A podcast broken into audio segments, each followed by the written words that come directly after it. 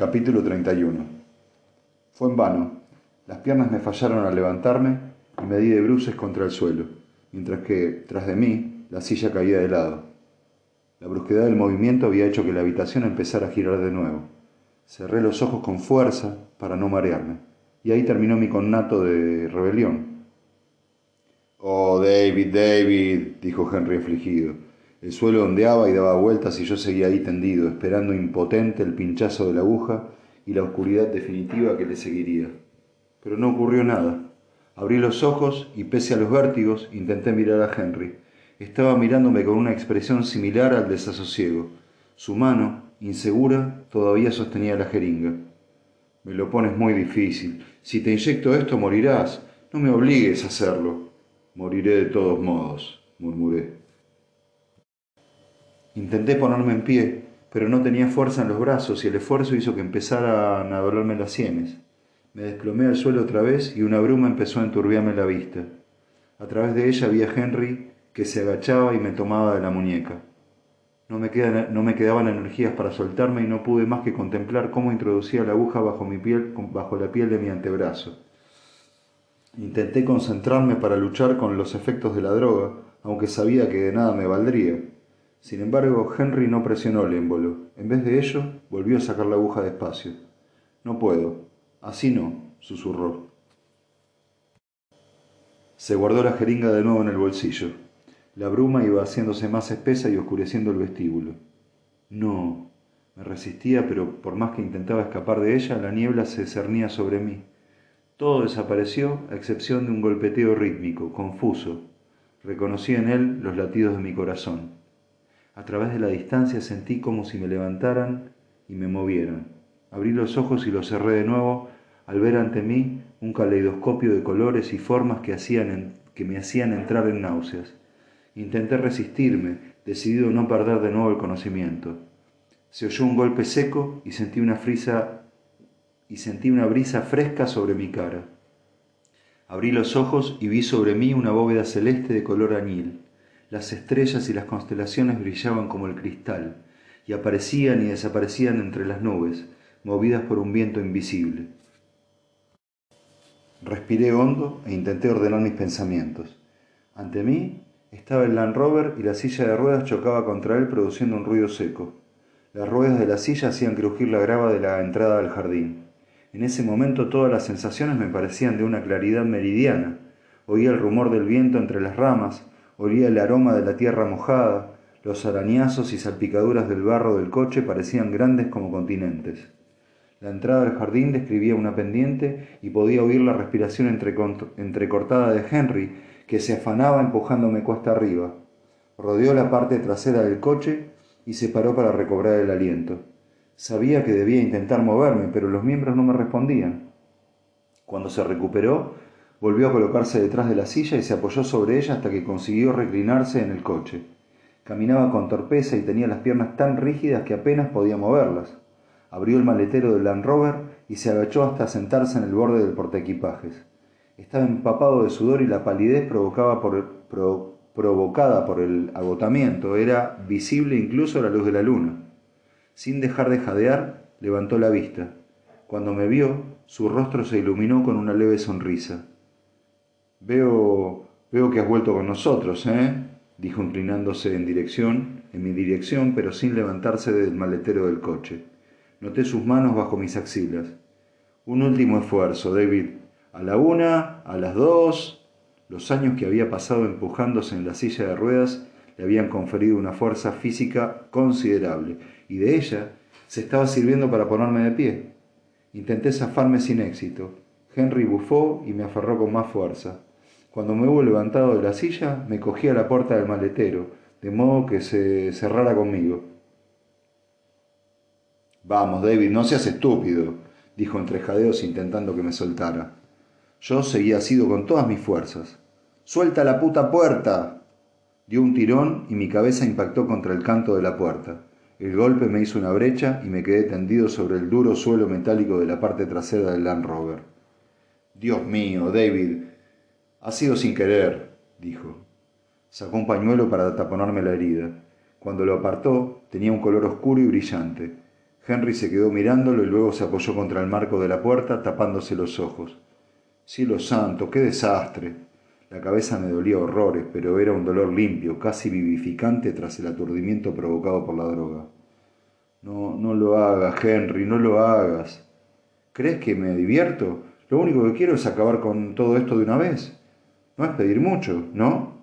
dijo haciendo un gesto de agotamiento. Cielos, estoy hecho polvo. Mi intención era llevarte en coche hasta el lago y remar y rematar el trabajo ahí para luego subir al bote e ir a ver a Mason, pero creo que eso ya no es posible. Se inclinó por encima de mí y se puso a buscar en el bolsillo interior del vehículo. Cuando se enderezó, vi en sus manos un trozo de manguera. La he cogido del jardín mientras estabas inconsciente. No creo que Mason vuelva a necesitarla, dijo, haciendo una macabra concesión al sentido del humor, ya más serio, agregó. No me hace ninguna gracia que te encuentren aquí, pero no tengo alternativa.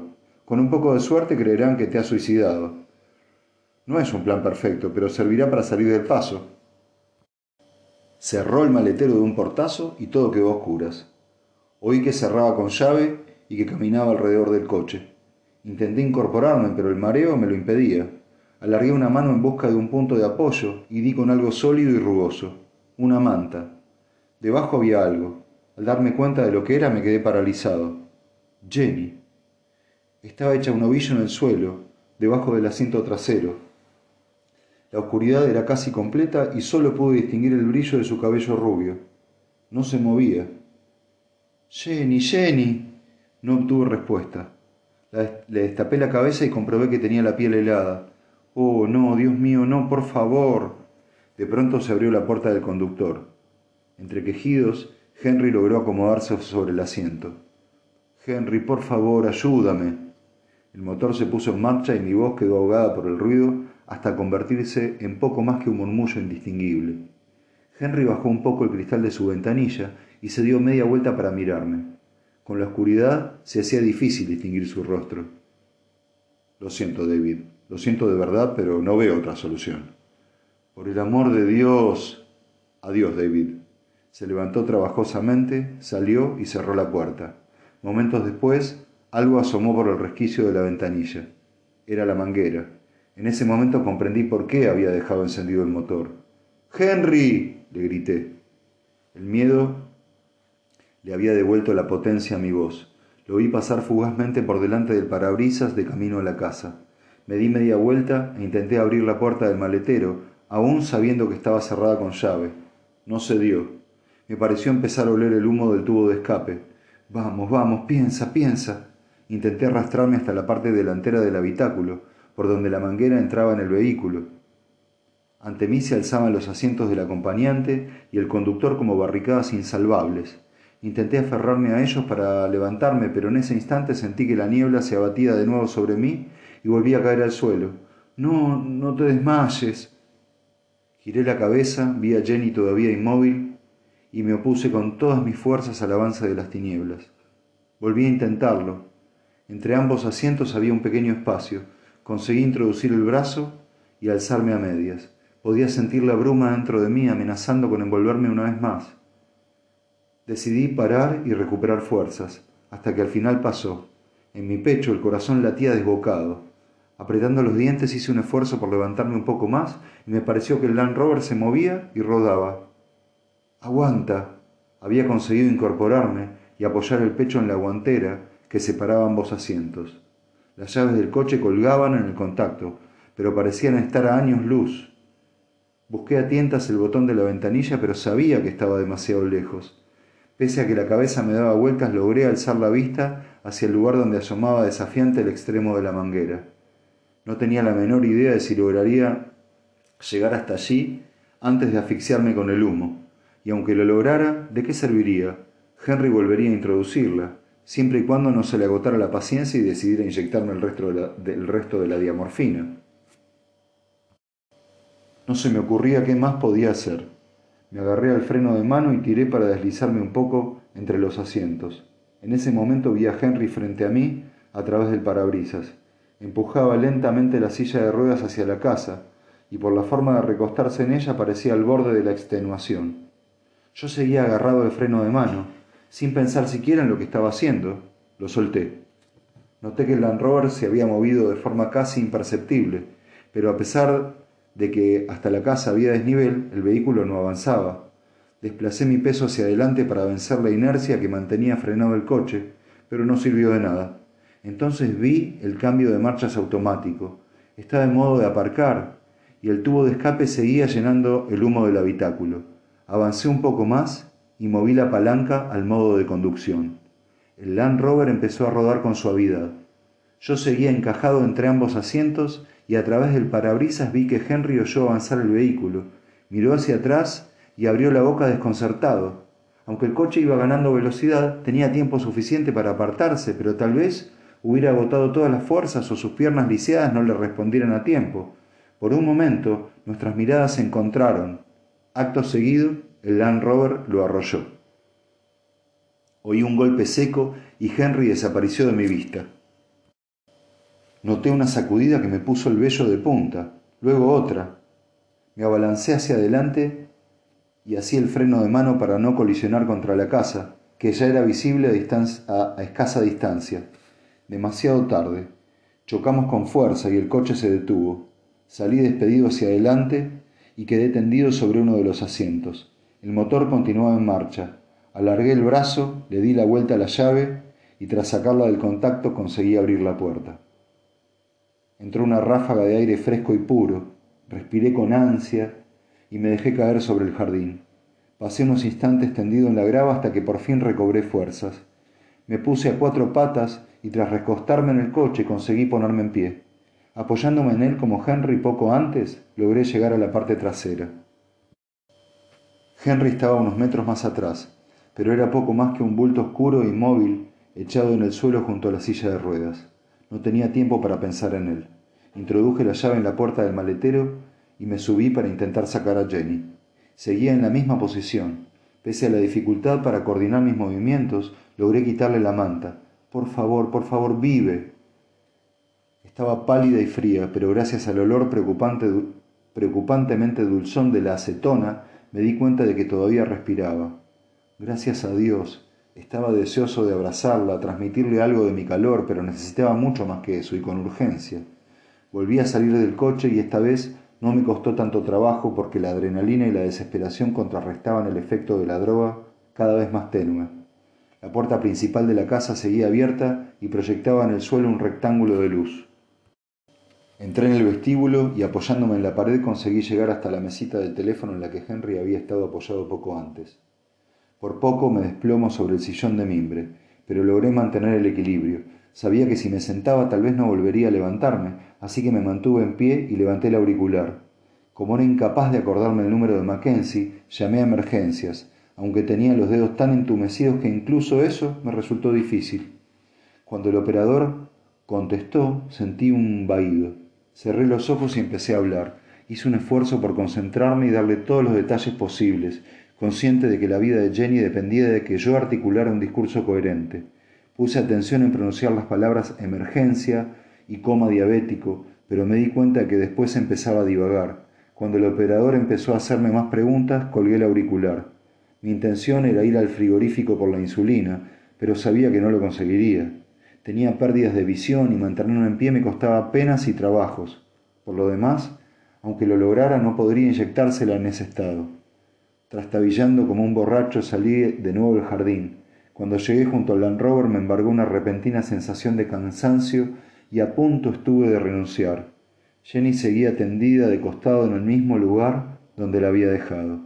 Estaba inmóvil y terriblemente pálida. Desde donde estaba podía oír que su respiración había empeorado, jadeante, desigual y rápida, demasiado rápida. David. La voz de Henry era apenas un susurro. Me di vuelta y lo miré. No se había movido, pero tenía la cabeza apuntada hacia mí. Su ropa empapada de sangre despedía un brillo oscuro y hasta la blanca grava en torno a él estaba manchada de rojo. Aún a pesar de la penumbra, vi que tenía los ojos abiertos. Lo sabía. Eres una caja de sorpresas. Me di vuelta de nuevo hacia Jenny. Por favor. No, no quería seguir mirándolo. Lo odiaba no solo porque, por lo que había hecho, ni siquiera por lo que había resultado ser, sino por lo que sabía que no era. Con todo vacilé, incluso ahora, cuando pienso en ese momento no estoy seguro de qué hubiera hecho. Pensé en ese momento, pero en ese momento Jenny dejó de respirar. El aliento se le había cortado de repente. Por un momento no fui capaz de mirarla, esperando inmóvil a que volviera a inspirar, pero no fue así. Como pude me subí al maletero de nuevo. Jenny, Jenny. Cuando le di la vuelta la cabeza se le cayó hacia atrás. Tenía los ojos entreabiertos, medias lunas blancas enmarcadas por unas pestañas dolorosamente hermosas. Me apresuré a buscarle el pulso. En vano. ¡No! Aquello no podía ser real. El pánico me tenía prácticamente paralizado. Piensa, piensa, piensa. La adrenalina me ayudó a recuperar la lucidez. Puse a Jenny boca arriba y le coloqué la manta debajo de la cabeza. En la universidad había aprendido a hacer reanimación cardiopulmonar, pero nunca había tenido que ponerla en práctica. Vamos. Maldiciéndome por mi impericia, le eché la cabeza para atrás, le tapé la nariz y le introduje mis torpes dedos en su boca para apartar la lengua. La cabeza me daba vueltas, pero la agaché hasta tocar sus labios y le insuflé aire en los pulmones. Una vez, dos, luego coloqué las manos sobre el esternón y empecé a presionar y a contar rítmicamente. Vamos, vamos, vamos suplicaba en silencio. Volví a hacerle el boca a boca y a presionarle los pulmones. Luego otra vez. No reaccionaba. Yo había roto a llorar y las lágrimas me, empañaban la vista, pero no por ello cejé en mi intento de devolverla a la vida. Su cuerpo seguía flácido, flácido y exánime. No sirve de nada. Negándome a aceptar lo que parecía evidente, le hice el boca a boca una vez más, conté y le comprimí el pecho rítmicamente, luego otra vez y otra vez se ha ido. No, estaba furioso, no quería reconocerlo. Cegado por las lágrimas, seguí intentándolo. El mundo entero se había reducido a, ese a esa cerril repetición. Respira, aprieta, cuenta, respira, aprieta, cuenta.